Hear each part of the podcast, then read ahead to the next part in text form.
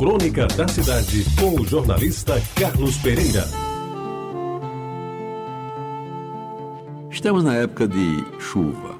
Normalmente aqui no litoral, como todos sabem, chove, principalmente nos meses de maio, junho, julho e, como dizia minha mãe, vai até a festa das neves em agosto. Então hoje eu lhes falo sobre um banho de chuva do meu tempo. Uma das coisas gostosas daqueles meus tempos de menino, e por isso mesmo quase proibida, meus amigos da Rádio Tabajara, era tomar banho de chuva. Aliás, por falar em proibido, naquele tempo muito que se faz hoje sem cerimônia era absolutamente inconcebível. Como, por exemplo, beijar uma menina na frente de outras pessoas, como se vê hoje a miúde, sobretudo na calçadinha de Tambaú, isso nem pensar. Já o banho de bica na chuva era permitido com ressalvas sendo desaconselhável para os chamados endefluxados, em razão dos problemas que poderia acarretar nos brônquios infantos juvenis de então. Mas as delícias de um banho de chuva daqueles tempos, com a água bem friinha escorrendo de um cano grosso na biqueira do telhado principal, somente podem ser avaliadas por quem já passou pela quase divina experiência, em que o frio que se sente no primeiro momento é recompensado pela gostosura da água, envolvendo o corpo por inteiro num tocar mútuo de raro prazer com a natureza. Meus amigos, quando fechava o tempo no começo de abril, as nuvens começavam a ficar negras, os relâmpagos aconteciam e logo depois os trovões anunciavam a chegada da chuva. Corríamos todos para o banheiro, a fim de botar o calção mais velho aquele que, feito de algodão, deixava ao se molhar transparecer todas as partes do corpo, inclusive as partes chamadas pudendas.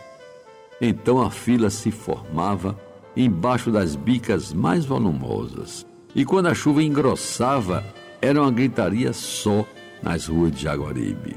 Os moleques, meninos e meninas, aos pulos, esfregando o corpo como se estivesse se ensaboando, deixando no ar as sensações de prazer que aquela relação direta com a água lhes proporcionava. Eu não lembro de alguma mocinha ter protegido os peitos com sutiã ou algo semelhante. De modo que, como gozo adicional, ainda havia a possibilidade não muito remota de num daqueles banhos a vista da gente ser favorecida com os bicos dos peitinhos duros apontando para a frente, como a mostrar o caminho que mais tarde, quem sabe, viria a ser percorrido por mãos trêmulas, ou até que Deus me perdoe, por lábios vorazes e cheios de desejos ocultos. E meus amigos, quando a chuva atenuava, restavam ainda as poças que se formavam no leito da rua, por onde corriam os meninos menores que de vez em quando, como se porquinhos fossem, e, sob censura implacável, arriscavam alguns mergulhos, misturando-se à lama, saudável e limpinha lama, que naquele tempo nunca fez mal a ninguém. E quando a chuvarada caía no final da tarde, aí era bem melhor, porque na volta à casa, uma toalha enxuta envolvia o corpo e um pijaminha de flanela no braço da mãe anunciava que era chegada a hora da ceia e depois cama para todo mundo e com a barriga cheia de uma inigualável sopa de feijão com macarrão pilar tipo médio, e a carne que sobrou do almoço, um pão com manteiga e uma xícara de café com leite, e o nosso herói estava pronto para dormir, para sonhar e para acordar na manhã seguinte, certo de que aquele banho de chuva da véspera jamais sairia da sua lembrança.